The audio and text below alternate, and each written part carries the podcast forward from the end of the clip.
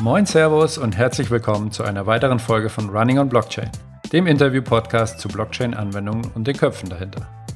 Für diese Folge ist Gregor diesmal allein ins schön gelegene St. Augustin bei Bonn gereist, um mit Professor Wolfgang Prinz, dem stellvertretenden Leiter des Fraunhofer Instituts für angewandte Informationstechnik, zu sprechen. Im Interview erfahrt ihr, wie die Echtheit von Bildungszertifikaten mit Blockchain-Technologie sichergestellt werden kann, woran im Fraunhofer Blockchain-Labor noch so gearbeitet wird und warum wir dank Blockchain-Technologie in ein paar Jahren nicht mehr Bohrer, sondern Löcher kaufen werden. Viel Spaß beim Zuhören. Broadcasting Interview. Herzlich willkommen bei Running on Blockchain, Herr Professor Prinz. Herzlich willkommen, Dankeschön. Zu Beginn äh, interessiert mich und ganz sicher auch unsere Zuhörer erst einmal, was eigentlich Ihr Hintergrund ist und wie Sie dann zum Thema Blockchain gekommen sind. Mhm. Ja, ich selber habe Informatik studiert hier in Bonn, dann später in Nottingham promoviert und bin schon seit vielen Jahren beim Fraunhofer Institut äh, FIT äh, tätig als äh, stellvertretender Institutsleiter und leite dort auch den Forschungsbereich Kooperationssysteme, in dem wir kooperationsunterstützende Technologien entwickeln. Und in diesem Kontext sind wir dann vor knapp drei Jahren eben auch auf das Thema Blockchain gestoßen. Einige Jahre vorher hatten wir das Thema auch schon mal aufgegriffen, sahen aber, dass das jetzt immer mehr an Bedeutung gewinnt und äh, haben uns dann intensiver mit diesem Thema beschäftigt, weil eine Blockchain ja letztendlich auch nichts anderes als eine besondere Form einer Kooperationstechnologie ist. Mhm. Sie haben ja gerade erwähnt, Sie sind hier der stellvertretende Institutsleiter. Es gibt ja zahlreiche Fraunhofer-Institute, die zu ganz unterschiedlichen äh, Forschungsthemen forschen und ja, ganz unterschiedliche Themenkomplexe äh, abbilden. Mhm. Was ist denn der Fokus des Fraunhofer FIT und welche Forschung wird hier betrieben, auch abseits von Blockchain-Technologien? Ja, Fraunhofer FIT ähm, hat den Fokus auf äh, der Entwicklung von äh, IT-Anwendungen. Deshalb auch der Name Institut für angewandte Informationstechnik aber auch mit speziellem Fokus darauf, menschengerechte IT-Systeme zu entwickeln. Wir haben schon vor über 20 Jahren ähm, die gepredigt eigentlich, dass IT immer nur gemeinsam mit Nutzern und für Nutzer entwickelt werden soll, um die auch menschengerecht zu gestalten und nutzungsgerecht zu gestalten. Und das ist das eigentlich das Leitthema unseres Institutes. Und die ähm, IT-Forschung, die wir betreiben, äh, fokussiert auf verschiedene Branchen. Wir haben zum Beispiel eine Abteilung, die sich auf Life Science-Thematiken konzentriert. Wir beschäftigen uns auch mit äh, dem Internet der Dinge, dann auch sehr viel im Bereich der Energieforschung. Wie sehen die Energienetze der Zukunft aus? Ähm, wie kann man Energie intelligent verteilen? Wir beschäftigen uns dann auch mit Fragestellungen zur Simulation von Steuergesetzgebungen. Ein großer Bereich, der auch sehr intensiv mit den Ministerien zusammenarbeitet und dort sehr viele Simulationen macht. Und wir haben auch einen großen Bereich, der sich mit Themen rund um Geschäftsmodelle, Geschäftsmodellierungen beschäftigt. Das ist dann mehr eine Disziplin, die aus der Wirtschaftsinformatik kommt. Hier in unserem Bereich Kooperationssysteme beschäftigen wir uns jetzt schon seit fast 30 Jahren mit dem Thema Kooperationsunterstützung. Wie können Menschen besser kooperieren, wenn sie eine IT äh, dabei unterstützt. Und da ist vor äh, über 25 Jahren das System BSCW entstanden, eine Kooperationssoftware, die erstmalig vollständig webbasiert Teamräume, Kooperationsplattformen zur Verfügung stellte, für die wir damals auch einen europäischen Innovationspreis gewonnen haben. Und die Software können Sie immer noch nutzen. Unser Spin-off Orbiteam vertreibt die Software aus, sie wird weiterentwickelt und sie ist für uns eine Plattform zur Erprobung neuer Kooperationsformen.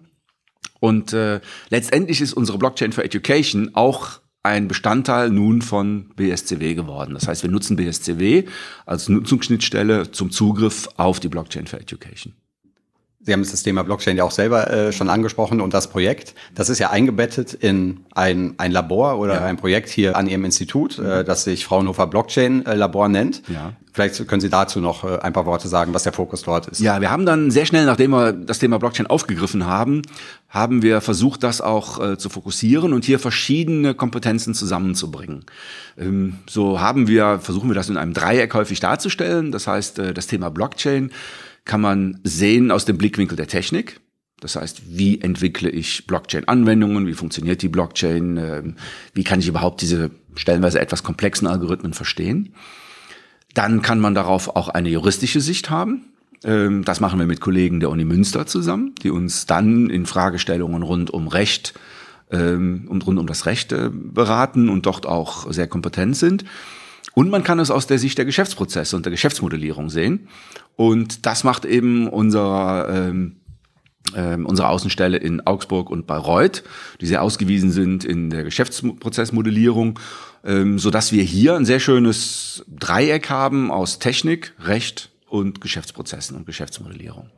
Ja, denn Blockchain ist zwar einerseits eine sehr interessante Technologie, aber Sie müssen die immer im Zusammenhang der Prozesse sehen, des Unternehmens sehen und man muss immer auch im Blick haben, ob das, was man jetzt mit einer Blockchain macht, wirklich auch rechtlich, äh, rechtlich tragfähig ist. Und das äh, Blockchain for Education Projekt ist dann eins gewesen, was daraus hervorgegangen äh, sind. Was sind noch andere Projekte, die, die hier äh, an Ihrem Institut entwickelt wurden oder werden?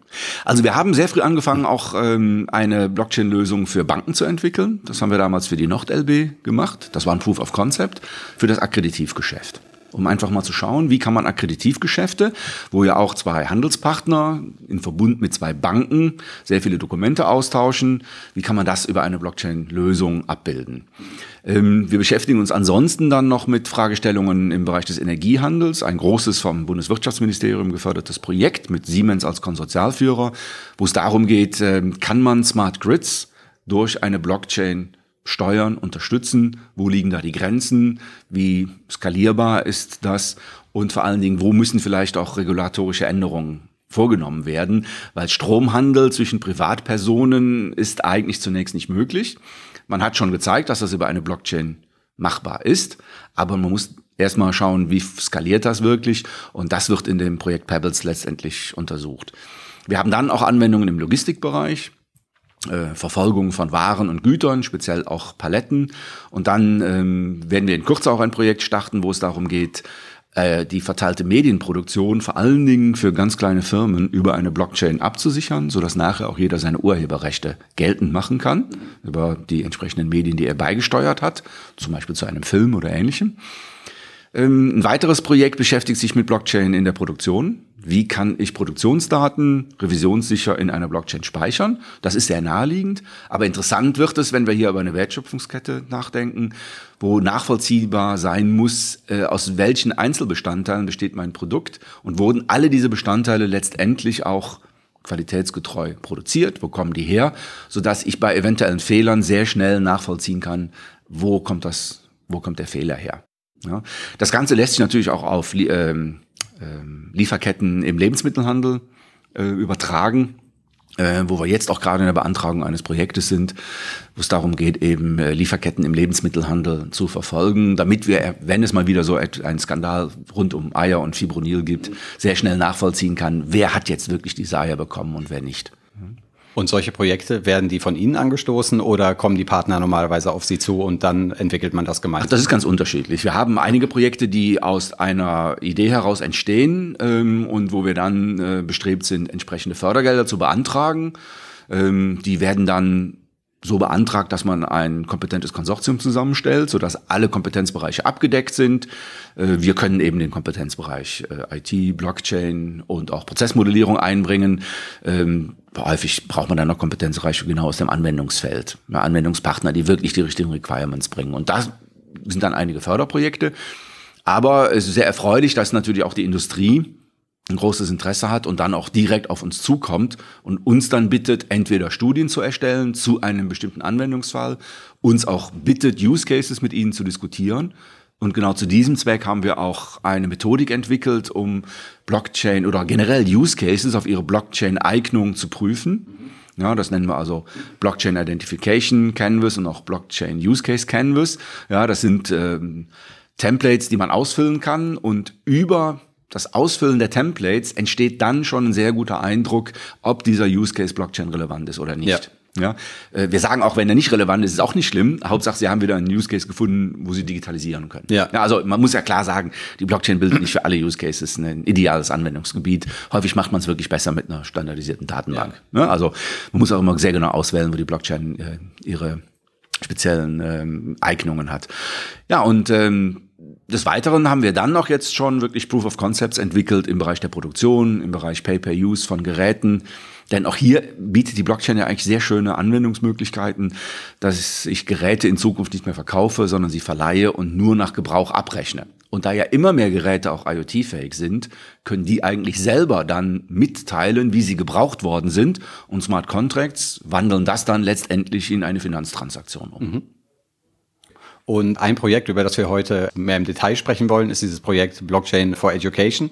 Denn es soll ja hier auch um eine konkrete Anwendungsmöglichkeit äh, in dem Podcast Running on Blockchain gehen. Was war die Vision oder auch der Ausgangspunkt für dieses, äh, dieses Projekt? Ja.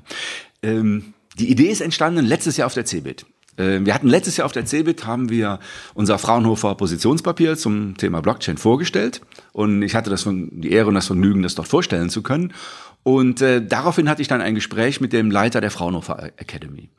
Der die Idee hatte, dass wir die Zertifikate, die die Fraunhofer Academy ausstellt, also Lehrgangszertifikate, dass man die doch auf wunderbare Weise in einer Blockchain absichern kann. Das ist eigentlich ein Use Case, der häufig diskutiert wird. Und wir haben dann einfach entschieden und beschlossen, dass wir das jetzt mal praktisch umsetzen. Mit dem Ziel, es dann in diesem Jahr auf der CeBIT auch zu zeigen. Und so haben wir dann im Herbst begonnen, dieses Projekt ähm, wirklich umzusetzen. Wir haben dann mit Anwendungspartnern diskutiert, welche Anforderungen sie haben. Ähm, das sind eben Anwendungspartner aus dem Bereich der Ausbildung in verschiedenen Fraunhofer Instituten, die eben genau darlegen können, wie der Zertifizierungsprozess aussieht. Denn es ist eigentlich mehr als einfach nur ein PDF-Dokument in einer Blockchain äh, als Hecht zu repräsentieren und damit nachzuweisen, das PDF-Dokument wurde nicht mehr geändert. Der Prozess ist schon etwas komplexer. Und ähm, aus dieser Idee heraus haben wir dann wirklich diese Blockchain for Education entwickelt und dann dieses Jahr auf der CeBIT äh, präsentiert. Sie haben ja gerade auch in anderen Anwendungsbereichen gesagt, eine Blockchain macht nicht immer Sinn. Äh, häufig kann man es auch anders lösen. Warum ist das hier ein Beispiel, wo man sagen kann, ja, Blockchain macht wirklich Sinn. Ähm, das ist wirklich eine geeignete Technologie, um Zertifizierungen abzusichern. Ja, ähm, man kann mal diesen Use Case versuchen, äh, auf die Eigenschaften der Blockchain abzubilden. Und die Eigenschaften der Blockchain sind halt, dass sie Einträge und Transaktionen irreversibel speichert. Und das ist ja auch eine Eigenschaft, die man einem Zeugnis oder einem Ausbildungszertifikat zuordnet. Man will eigentlich, wenn man ein Ausbildungszertifikat hat und es einem Arbeitgeber oder irgendjemandem vorlegt, muss der ja auch eindeutig nachprüfen können, dass das nicht gefälscht worden ist. Mhm. Es ist ja heutzutage kein Kunststück mehr, elektronische Dokumente zu fälschen. Auch PDF-Dokumente, gescannte Dokumente, die sind problemlos fälschbar. Und welche Personalabteilung geht wirklich hin und lässt sich noch von Bewerbern das Original zeigen. Man ist ja häufig mit PDF-Dokumenten zufrieden. Und der Ansatz ist nun, dass man problemlos nachprüfen kann, ob ein Zeugnis, das vorgelegt wird, wirklich von der ausgebenden Instanz ausgegeben wurde. Ja. Nehmen wir als Beispiel hier, wir haben hier bei Fraunhofer Fit, bieten wir den zertifizierten Usability Engineer an. Das ist ein Lehrgang, den schließen Sie mit einer Prüfung ab. Und Sie erhalten dann ein sehr schönes Papierdokument. Ähm, das lässt sich wunderbar fälschen und dann kann sich jeder eigentlich als zertifizierter Usability Engineer ausgeben. Und die Idee ist jetzt eigentlich, dass man elektronische Dokumente hat, die man dann vorlegt und die können dann von demjenigen, der es prüfen möchte, unmittelbar über eine Benutzungsschnittstelle geprüft werden. Und dann, diese Schnittstelle prüft dann, ob dieses Dokument wirklich von dem, von der ausgebenden Stelle in die Blockchain geschrieben worden ist. So, damit haben wir diesen einen besonderen Fall, Irreversibilität von Transaktionen. Ein wichtiger Aspekt ist dann natürlich auch noch das Netzwerk, in dem das Ganze passiert. Und da könnte man jetzt natürlich sagen, dafür brauche ich doch jetzt eigentlich keine Blockchain. Das könnte ich ja auch mit einer ganz normalen Datenbank machen. Ich könnte ja einfach jetzt unsere Akademie eine Datenbank aufsetzen und dann geht man halt zu der Webseite der Datenbank und prüft das nach.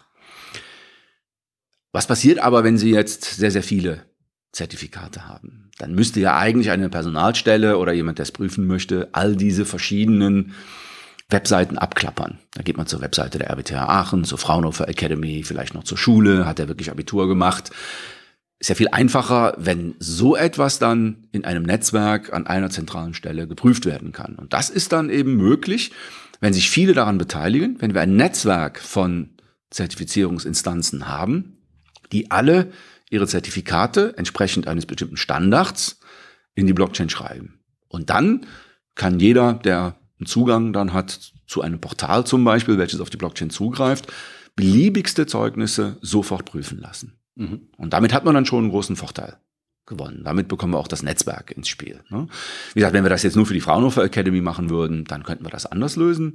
Die Vision ist aber, dass sich mehrere Zertifizierungsinstanzen daran beteiligen. Und so konnten wir eben jetzt auch schon die Akademie des TÜV Rheinlands gewinnen, die auch äh, an diesem Proof of Concept teilnimmt. Und so suchen wir im Moment halt auch noch weitere Partner, die mit uns dieses Netzwerk betreiben. und dann in Zukunft zwar immer noch Papierdokumente erstellen, aber ihren Lehrgangsteilnehmern am Ende auch ein elektronisches Dokument mitgeben, ähm, das dann unmittelbar von anderen Leuten geprüft werden kann. Also es ist ja eine beliebige Zahl von, von Teilnehmern eigentlich möglich. Von, von Schulen, die Zeugnisse ausstellen, Abi-Zeugnis, Masterzeugnis an der Universität, bis hin zu solchen Lehrgängen, Ganz wie genau. sie anbieten. Ja, eine Vision wäre eigentlich, dass man ähm, die Mobilität von Arbeitern und auch Studenten in Europa dadurch unterstützen kann, dass eigentlich jede Universität die Credit Points der Studenten in eine europaweite, vielleicht auch weltweite Blockchain schreibt, sodass äh, Studenten einfach zwischen Universitäten wechseln können und die Universitäten können problemlos nachprüfen, wie, welche Credits haben die erhalten, ohne dann nochmal konkret bei der Universität nachfragen zu müssen oder die, die Rechtmäßigkeit von Dokumenten zu prüfen. Ja, damit hätte man sehr viel gewonnen. Oder aber auch Worker Mobility. Ähm, in Europa, ähm, wenn ich jetzt hier einen Maurer aus Spanien einstellen möchte und, und mich vergewissern möchte, hat er einen Meister gemacht, weiß jetzt nicht genau, ob es den in Spanien gibt, aber hat er die entsprechende Ausbildung genossen, ja, dann kann der mir auch ein Papierdokument vorlegen. Es Ja. könnte aber auch sein, dass er mir einfach entsprechende elektronische Dokumente vorlegt, die dann von der Industrie- und Handelskammer in Madrid entsprechend in einer Blockchain gespeichert worden sind.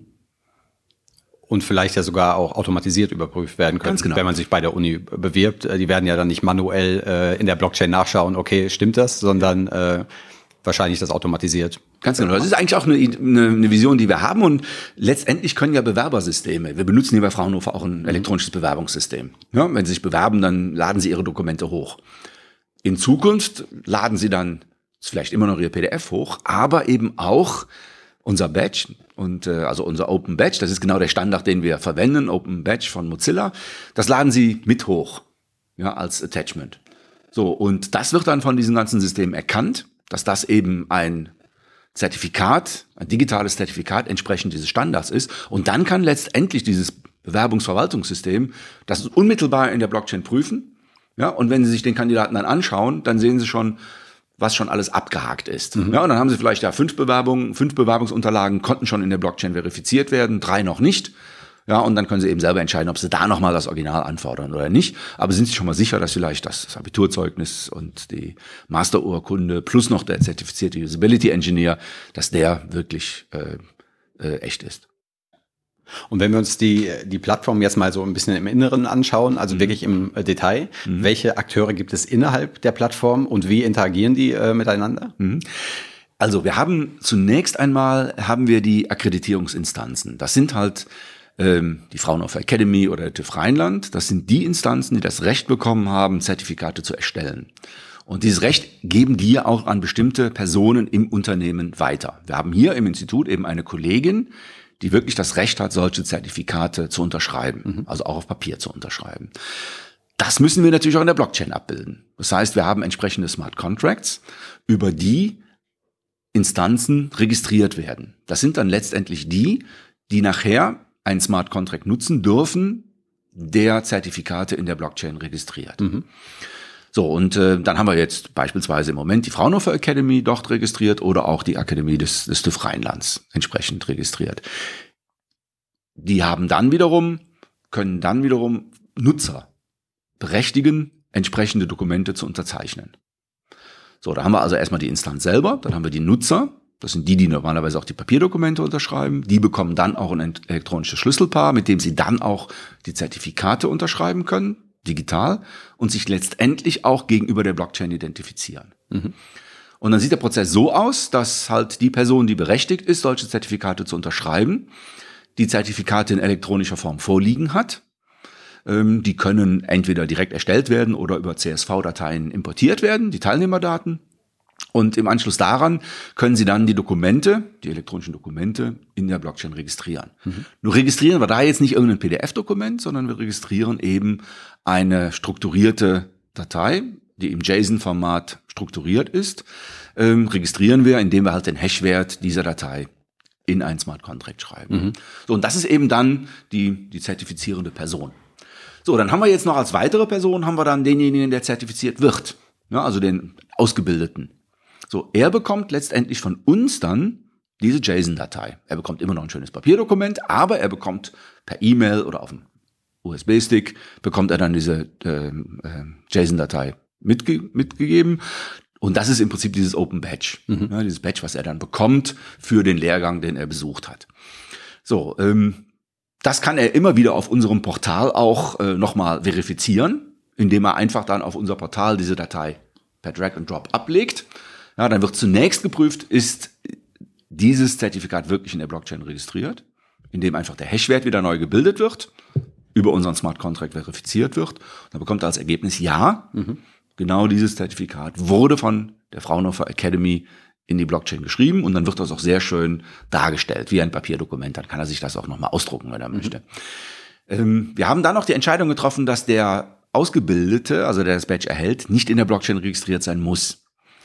Man hätte das auch so designen können, dass man es ihm in der Blockchain transferiert, als eine Transaktion ihm übermittelt.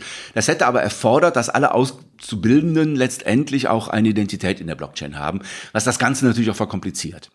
Und äh, das wäre möglich, aber wir haben das im aktuellen Fall jetzt noch nicht gemacht, um das auch zu vereinfachen. So, dann haben wir also die Zertifizierungsinstanz, wir haben die Leute, die zertifizieren und wir haben denjenigen, der ausgebildet wird. Die weitere Rolle, die dann noch eine Rolle spielt, ist derjenige, der ein Zertifikat erhält und es prüfen möchte. Mhm. Zum Beispiel ein Arbeitgeber oder im TÜV-Falle ein, ähm, ein, ein, äh, ein Leiter einer Baustelle, der prüfen möchte, ob die äh, Mitarbeiter, die jetzt hier auf der Baustelle haben, die Eignung haben, bestimmte Dinge zu tun. Ja, ob die die Eignung haben, Gabelstapler zu fahren oder einen Kran zu führen oder ähnliches. Das heißt, ist derjenige, der also ein Interesse daran hat, die Echtheit eines ihm vorgelegten Zertifikats zu prüfen. So, und äh, das ist eben auch ein Use Case, an dem der TÜV sehr interessiert war, weil gerade diese Papierdokumente häufig kopiert werden oder auch gefälscht werden. Und ähm, deshalb haben wir da eben auch eine Lösung geschaffen, dass man das über ein Smartphone sehr einfach nachprüfen kann, ob ein vorgelegtes Dokument, auf dem dann auch ein entsprechender QR-Code gedruckt ist, wirklich in der Blockchain registriert ist. So, und auch diese Personen müssen wiederum nicht registriert sein.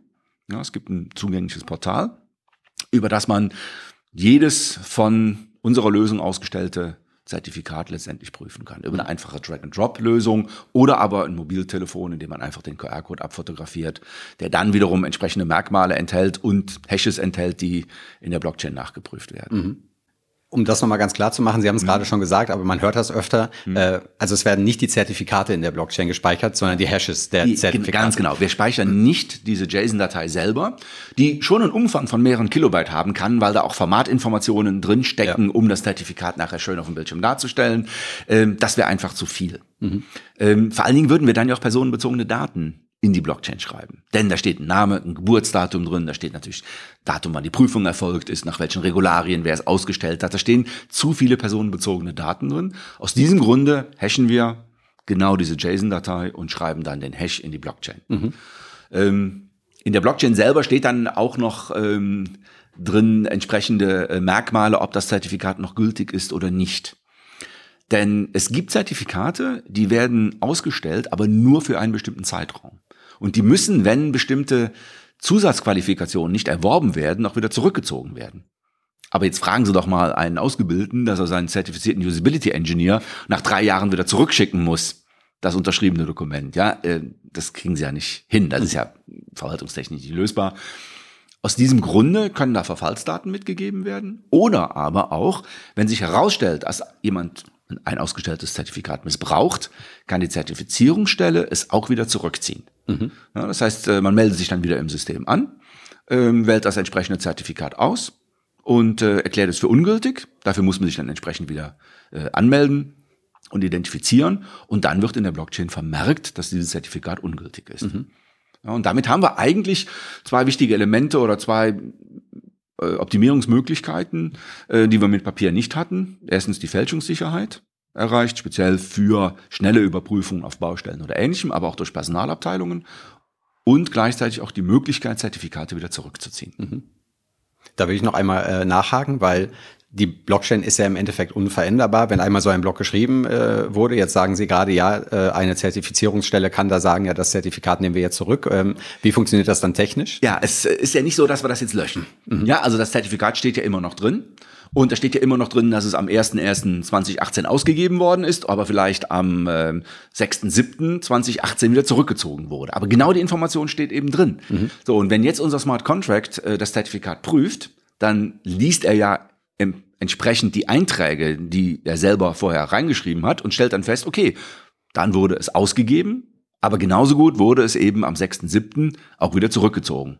Das ist über den Fleck entsprechend markiert und das wird dann von dem Smart Contract ausgewertet und der gibt dann wiederum an die Nutzungsschnittstelle die Information, die dann klar anzeigt, dieses Dokument ist nicht mehr gültig. Mhm. Ja. Das heißt also, natürlich steht alles noch drin, aber mit entsprechenden Zusatzinformationen, die dann ausgewertet werden. Ich finde es interessant, dass Sie sich dafür entschieden haben, äh, zu sagen, die, die Nutzer, denen ein Zertifikat ausgestellt wird oder auch die, die es dann überprüfen möchten, also beispielsweise ein zukünftiger Arbeitgeber, müssen nicht Mitglied äh, oder Teil dieser, äh, dieser Plattform sein, was natürlich für die Annahme äh, dieser Plattform ähm, sehr, sehr sinnvoll ist, äh, weil man kennt das auch aus anderen Kontexten, wenn man sich erstmal äh, auch im Kryptowährungsbereich so ein Wallet anlegen möchte äh, oder einen Schlüsselpaar anlegen möchte, für Leute, die sich jetzt nicht täglich mit Computern beschäftigen, ist das nicht immer ganz äh, intuitiv, wie man sowas äh, machen. Genau, und das war eigentlich die Entscheidung. Wir hatten am Anfang auch gedacht, also, mein, dann äh, stellen wir ein Zertifikat und wie, wie ein Token, ja, und äh, transferieren das einfach an den Ausgebildeten. Ja, das wäre ja der klassische Use Case. Aber das würde natürlich wirklich erfolgen, äh, erfordern, dass wir alle Benutzer in der Blockchain registrieren. Dann müssen die sich wieder ihr Schlüsselpaar merken. Ja, damit haben wir einen erhöhten Verwaltungsaufwand. Und was wir denen jetzt einfach übermitteln, ist genau diese JSON-Datei. Ich glaube, damit ähm, setzt man die Nutzungsschwelle sehr, sehr niedrig an. Und kann damit auch eine höhere Nutzung wirklich erreichen. Wenn jetzt jemand, äh, wenn später sich herausstellt, dass äh, dieser Ansatz sehr tragfähig ist und Benutzer auch sagen, oh, ich möchte hier jetzt auch wirklich in meinem Wallet alle Zertifikate und Ausbildungsnachweise verwalten, ja, dann lässt sich das natürlich auch umsetzen. Wir haben das jetzt so realisiert, dass unser System eben auch eine Art lebenslangen Lernausweis besitzt. Wenn Sie, wenn Sie möchten, können Sie sich in unserem System auch eine ID anlegen. Das ist dann allerdings keine ID in der Blockchain, sondern eine ID in unserem Verwaltungssystem. Und dort werden dann eben entsprechend alle Ihre Ausbildungsnachweise für Sie gesammelt. Und dann haben Sie auch die Möglichkeit, zum Beispiel einem Arbeitgeber oder wenn Sie sich bewerben bei irgendeinem Unternehmen, gezielt einzelne Ausbildungsnachweise freizuschalten. Ja, dann können Sie also sagen, okay, hier ich bewerbe mich und hier sind die Zeugnisse und hier ist entsprechend der Link, über den Sie Zugriff darauf haben. Ja, das hat also im Prinzip das eigene Portfolio kann darin verwaltet werden und dann auch gezielt anderen Leuten zur Verfügung gestellt. Und welche Technologie benutzen Sie eigentlich? Also welche Basis-Blockchain-Technologie wird für dieses Projekt verwendet? Also wir haben uns für Ethereum entschieden, betreiben das Ganze aber im Moment noch in einer privat, äh, in einem privat betriebenen Ethereum-Netzwerk, äh, weil es natürlich für den Test erstmal einfacher war das zu machen. Wir haben aber auch überlegt, dass wir dann eben Ethereum nutzen, weil für den Fall, dass wir vielleicht doch das Ganze äh, in eine Public Blockchain schieben möchten, das mit Ethereum dann sehr schön möglich ist. Wir können letztendlich dann unsere ganzen Smart Contracts auch da registrieren und entsprechend unsere Anwendungssysteme darauf umlenken. Das wäre so gut, sehr gut möglich. Im Moment äh, haben, verfolgen wir eher das Ziel, in dieser Allianz, dieser Blockchain for Education Allianz, ein eigenes Blockchain-Netzwerk aufzubauen. Ja, und ähm, da sind wir jetzt gerade dabei zu schauen, wie sieht eigentlich die Governance des Ganzen aus? Wie regeln wir das? Wie stimmen wir untereinander ab, wer noch mit aufgenommen wird? Wer noch das Recht bekommt, hier Zertifikate in die Blockchain zu schreiben über unseren Smart Contract? Denn da müssen wir ja schon restriktiv sein, denn sonst könnte ja auch jeder gefälschte Zertifikate in die Blockchain schreiben und dann würde unser System sagen, ja, dieses Zertifikat existiert, das ist gültig. Aus diesem Grund müssen wir schon einen Riegel davor schieben, dass das nicht jeder kann, sondern wirklich nur akkreditierte Zertifizierungsstellen das Recht bekommen, diese Zertifikate in unsere Blockchain zu schreiben. Aber das ist im Moment ein sehr interessanter und spannender Prozess, von dem ich glaube, dass damit sich viele im Moment beschäftigen, nämlich die Governance von Permission Blockchains. Wie betreibe ich das Ganze? Welche Regelungen finde ich dort? Ähm, und wie regle ich die Rechte daran und ähnliche Aspekte?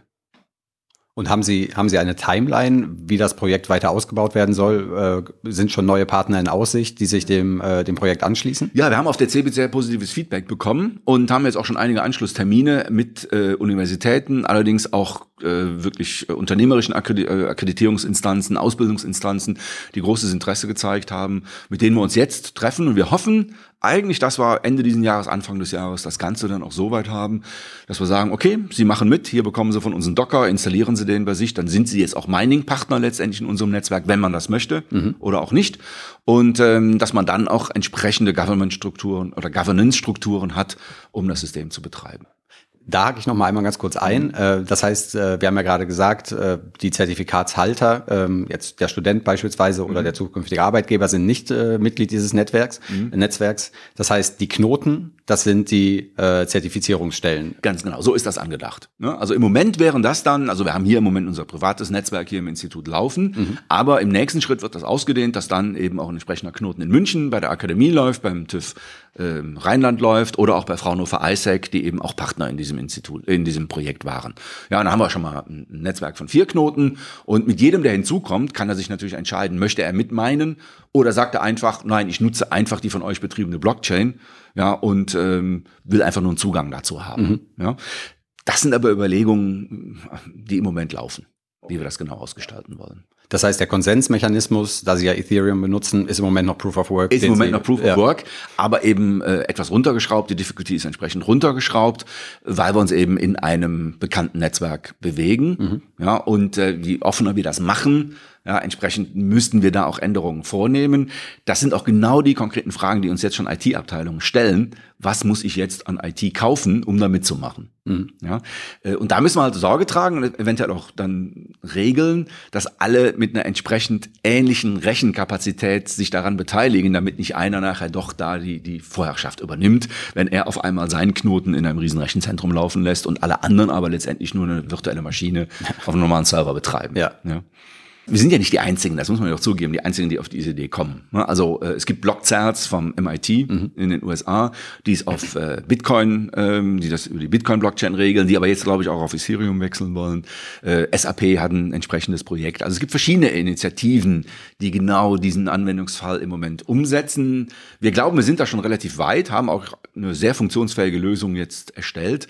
Ähm, es wird sich ja da in Zukunft ein Standard herausbilden. Ja, eine Vision sollte schon sein, dass es nachher eine Lösung gibt, wo alle ihre Zertifikate unterbringen. Aus diesem Grund haben wir dann eben, äh, eben entsprechend auch auf den Standard gesetzt eben Open Badges von Mozilla, weil es ein wunderbarer Standard ist, der ja auch schon lange vor der Blockchain existierte, beziehungsweise auch unabhängig von der Blockchain entwickelt wurde, der auch erweitert werden kann. Und ähm, wenn man da auf solche Standards setzt, äh, glaube ich, kann sich das auch sehr gut durchsetzen. Ja, und vor allen Dingen äh, hat man damit auch äh, Open Badges, die man mit ganz anderen Werkzeugen wiederum verwalten kann. Ja. unabhängig der Blockchain, sodass also auch der Inhaber dieser Open Badges ähm, sehr viel Freude damit hat letztendlich. Ja. Okay, und wenn wir jetzt noch einmal den Blick auf die gesamte äh, Anwendungswelt oder Blockchain-Welt äh, Welt richten, Mhm. in welchen Anwendungsgebieten sehen Sie sonst noch besonders großes Potenzial oder glauben Sie, das könnte auch mittelfristig schon einen sehr großen Impact haben, wenn da Blockchain-Technologie eingesetzt wird? Ja, ich, ich glaube, in der Produktion kann man einiges machen. Wenn man wirklich an die einfache Möglichkeit denkt, äh, qualitätsrelevante Daten äh, in der Blockchain abzusichern, um sich nachher auch rechtfertigen zu können, wenn es Probleme mit den Produkten gibt. Wenn man das jetzt noch einen Schritt weiter denkt und mal mit unserer Blockchain for Education kombiniert, dann können eigentlich auch Maschinen Zertifikate für ihre Produkte erstellen. Das würde einfach so aussehen, dass eine Maschine, wenn sie ein Produkt erzeugt hat, ähm, dieses Produkt auch in der Blockchain registriert mit einer entsprechenden ID und gleichzeitig auch die qualitätsrelevanten Produktionsdaten in der Blockchain zu dem Produkt abspeichern.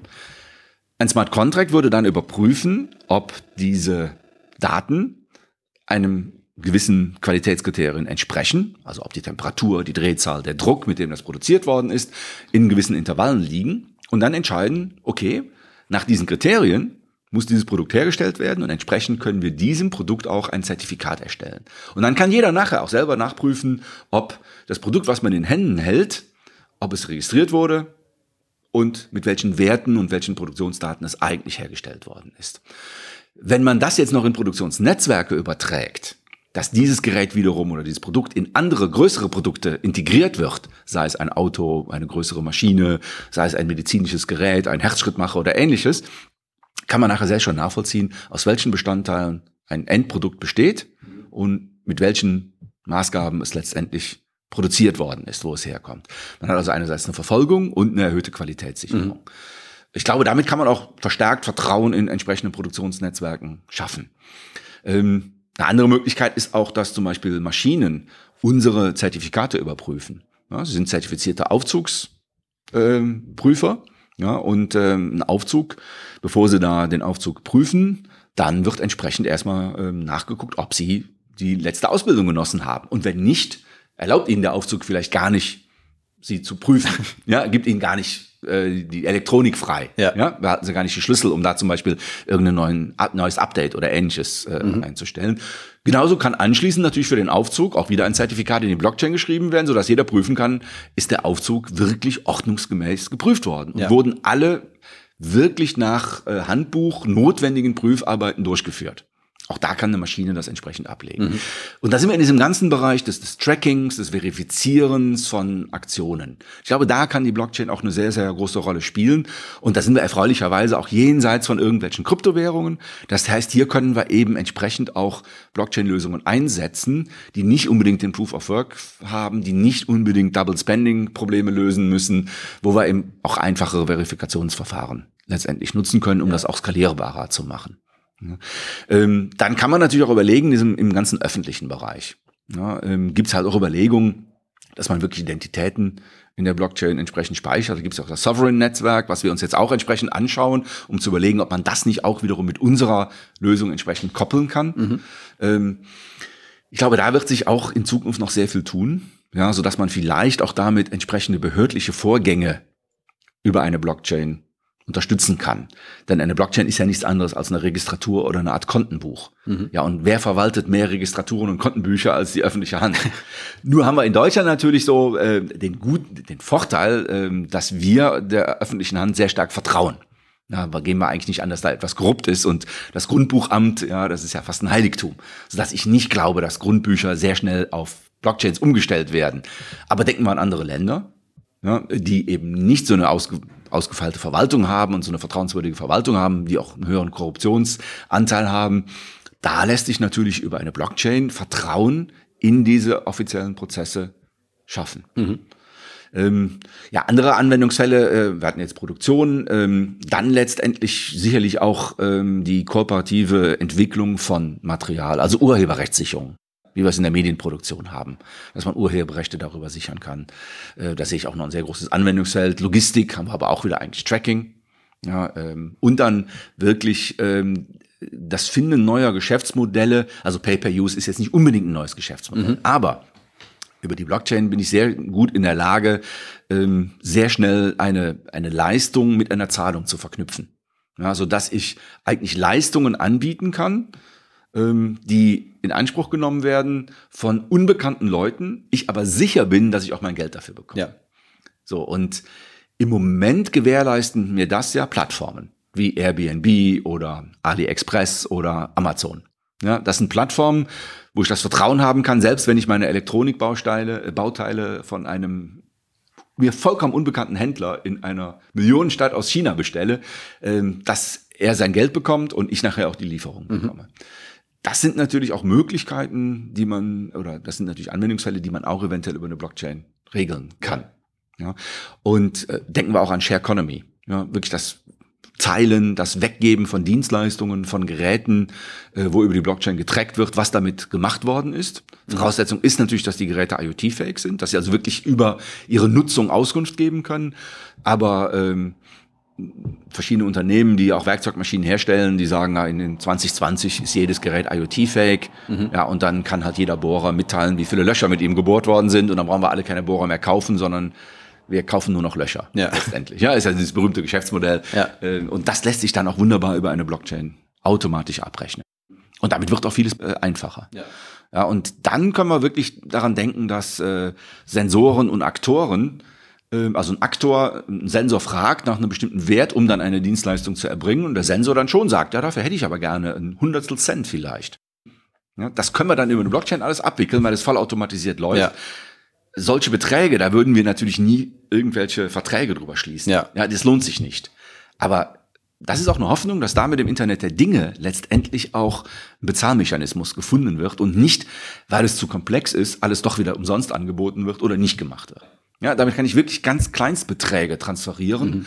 Und auch kostengünstig, es sei denn, man nutzt natürlich nur öffentlich wie, wie Genau, Bitcoin, dann ja. würde sich das nicht lohnen aufgrund der ganzen äh, Transaktionskosten. Aber äh, wenn ich das in anderen Lösungen abwickle, habe ich da eine sehr schöne Möglichkeit, neue Geschäftsmodelle zu finden. Und ähm, vielleicht noch ganz zum Schluss. Äh, ich habe über zwei Projekte von Ihnen gelesen. Einmal die äh, Blockchain for Industrial Applications mhm. Allianz, eine Art Konsortium, und äh, Blockchain for Business. Ähm, vielleicht können Sie da noch ganz kurz was zu sagen zu den beiden äh, Projekten. Ja, also ähm, das eine ist unter anderem auch äh, im Rahmen des Industrial Data Space. Das ist ja auch eine Fraunhofer-Entwicklung, wo es darum geht, Daten nicht mehr zentral in einer Cloud abzulegen, sondern Daten gezielt zur Verfügung zu stellen mhm. und für eine bestimmte Nutzung. Und ähm, dieses Konzept ist schon sehr weit fortgeschritten, das ist auch eine riesige Allianz. Und in dieser Allianz ähm, wird jetzt auch ähm, äh, geprüft, welche, die, welche Rolle eine Blockchain spielen kann, mhm. um genau nachzuvollziehen, welche Dokumente beziehungsweise welche Daten zur Verfügung gestellt worden, wie die genutzt worden sind und darüber eine entsprechende äh, Abrechnung äh, zu machen. Das ist das, was da passiert. Ähm, bei diesem äh, für Industrial Applications geht es eben auch darum, genau ähm, zu untersuchen, wie können wir aus einer Produktionskette heraus Daten in einer Blockchain sichern. Das sind die Szenarien, die ich eben schon erwähnt hatte, mhm. eben das Tracking von Produktionsprozessen oder aber einfach nur die einfache Ablage von Produktionsdaten. Mhm. Und Blockchain for Business? Das ist ähm, ein, ähm, ein Kurs, den wir anbieten ähm, für ähm, C-Level äh, ähm, Mitarbeiter, mhm. die verstehen wollen, wie funktioniert die Blockchain, wie kann ich entsprechende Use Cases finden, wie kann ich die umsetzen. Ja, das ist ein von der EU gefördertes Projekt, mhm. letztendlich in dem dieser Kurs entstehen soll. Das ist im Rahmen des EIT-Programms äh, der EU. Und da werden jetzt im Herbst die ersten Kurse angeboten, ähm, die sich weniger an Techniker richten. Dafür bieten wir auch Kurse an, aber die richten sich mehr an ähm, Business-Experten, die verstehen wollen, wie kann ich die Blockchain für neue Geschäftsmodelle einsetzen oder wie kann ich mein eigenes Geschäftsmodell mit der Blockchain optimieren. Ja. Ja, man kann natürlich sagen, ähm, die Blockchain greift verschiedene Geschäftsmodelle an. Aber wir sind eigentlich dagegen immer, dass man so viel Angst macht äh, rund um die Digitalisierung. Man muss einfach verstehen, wie man damit seine eigenen Geschäftsprozesse optimieren mhm. kann. Und da unterscheiden wir eigentlich auch zwischen der Optimierung von Backend-Prozessen oder Backoffice-Prozessen das wäre zum Beispiel einfach die Ablage von bestimmten Daten, um sie revisionssicher zu machen. Das ist einfach eine Optimierung von Backoffice-Prozessen bis hin zur Etablierung von diesen Decentralized Autonomous Organizations, wo man sagt, wir finden komplett neue Organisationsformen, mit denen wir jetzt unser Netzwerk steuern. Ja, das, da sind wir vielleicht noch ein bisschen von entfernt. Ähm, und da muss man sich vielleicht auch noch mehr noch Gehirnschmalz reinstecken und noch mehr Kreativität walten lassen. Aber ich vergleiche häufig den Stand der Blockchain, wie wir sie jetzt kennen, mit dem HTML 1.0 als wir damals noch äh, Webseiten wirklich in HTML-Editoren erzeugt haben und wir sehen jetzt, was daraus geworden ist, ja, Internet der Dinge, ähm, Internet of Services und genau diese Entwicklungszyklen wird auch die Blockchain mitmachen. Und ähm, da werden wir in den nächsten Jahren noch sehr, sehr rasante Entwicklungen sehen, die es uns auch ermöglichen, sehr viel komplexere Geschäftsprozesse und Geschäftsmodelle über eine Blockchain zu unterstützen. Ja. Ich, äh, ich finde es immer amüsant, wenn gerade im äh, an den Konsumenten gerichteten Projekten darüber gesprochen wird, dass jetzt die Blockchain das große Verkaufsargument ist. Am Ende muss es ja eigentlich so sein, dass der, der Nutzer gar nicht davon mitbekommt, dass da eine Blockchain im Hintergrund läuft. Ganz äh, genau. Also Sie, also Sie sehen das auch bei unserer Lösung, dass man ähm, das Einzige war, wo man mit der Blockchain in Berührung kommt, ist, wenn dann wirklich, äh, wenn ein Button auftaucht, dieses Zertifikat jetzt unterzeichnen und in der Blockchain registrieren. Ja. So, und wenn Sie da draufklicken, dann müssen Sie halt Ihren Schlüssel nochmal angeben, aber den können Sie auch im Browser verwalten. Da haben wir auch eine Lösung für, dass Sie den im Browser sicher verwalten können. Ja, und was Sie dann noch sehen, ist halt eine kurze Eieruhr, äh, die dann erscheint, okay, diese Transaktion wird jetzt durchgeführt. Ja, und da zeigen wir nochmal einen Hashwert an. So, um, um die Blockchain dann nochmal aufpoppen zu lassen, letztendlich. Ansonsten sieht der Benutzer die Blockchain nicht. Ja. Er muss auch gar nicht wissen, was da im, unten drunter passiert. Äh, es gibt bei Podiumsdiskussionen häufig wird die Frage gestellt, ähm, muss eigentlich der Endnutzer die Blockchain verstehen und ist die nicht viel zu komplex, um Akzeptanz zu gewinnen? Ja, aber da, da gibt es ein wunderbares Beispiel. Wer versteht heutzutage noch, wie sein Auto funktioniert, mhm. wie sein Navigationssystem funktioniert und wer wird jemals genau verstehen, wie sein autonomes Fahrzeug äh, funktioniert. Und auch trotzdem werden wir die nutzen. Genau. Also ich glaube, man muss kein Verständnis der darunterliegenden Technologien haben. Und es muss halt großer Wert darauf gelegt werden, das Ganze menschengerecht und nutzungsgerecht zu gestalten. Mhm. Und dann ist es auch egal, ob da eine Blockchain drunter liegt oder nicht. Und wenn keine drunter liegt, eben auch gut. Mit der Blockchain zu werben, ist so ein bisschen so, wie zu sagen, das Internet benutzt TCP/IP, genau. ähm, der Benutzer, äh, der allgemeine Nutzer, dem ist es eigentlich egal. Der will halt einen so guten, schnellen, einfachen Service haben und ähm, will auch das Vertrauen haben, dass die Prozesse ordnungsgemäß abgewickelt werden. Ja. So, und da passiert natürlich schon der Wechsel. Im Moment haben wir das Vertrauen in Amazon und PayPal, dass die das schon ordentlich machen, dass die uns die Sicherheit geben, dass das gut funktioniert. Das ist aber eigentlich natürlich ein Vertrauen in eine Organisation. Und da findet dann ein Wechsel statt. Vielleicht, wenn man damit wirbt, dass es Blockchain-basiert ist, dass man sagt, okay, ich muss ja eigentlich gar nicht so sehr viel Vertrauen haben, dass die Organisation das richtig macht, weil die benutzen halt Mechanismen, die das Ganze fälschungssicher machen. Ja. Natürlich muss ich letztendlich auch noch das Vertrauen haben, dass die die Smart Contracts ordentlich programmiert haben. Ja, und ich glaube, da ist sicherlich auch noch viel Arbeit notwendig und vielleicht gibt's dann noch mal einen Smart Contract TÜV oder eine Instanz, die äh, Smart Contracts auf ihre Sicherheit, auf ihre ähm, Funktionsfähigkeit hin überprüft und sie dann vielleicht auch entsprechend anbietet. Denn wenn man mal überlegt, dass KMUs ja auch ähm, vielleicht häufig sagen, die Blockchain ist nichts für mich, das ist was für große, aber gerade für KMUs-Netzwerke bietet die Blockchain große Potenziale. Ja. Andererseits haben die wiederum häufig nicht die Kompetenz und auch die, die finanziellen Mittel da jetzt großartig zu investieren in Ausbildung ihrer Mitarbeiter, dass die Smart Contracts programmieren. Vielleicht gibt's dann demnächst mal wirklich einen Smart Contract Store, ähnlich wie es jetzt einen App Store gibt, wo Smart Contracts für bestimmte Zwecke angeboten werden und die dann nur noch angepasst werden können von den Firmen, um dann auch Blockchain-ready zu werden.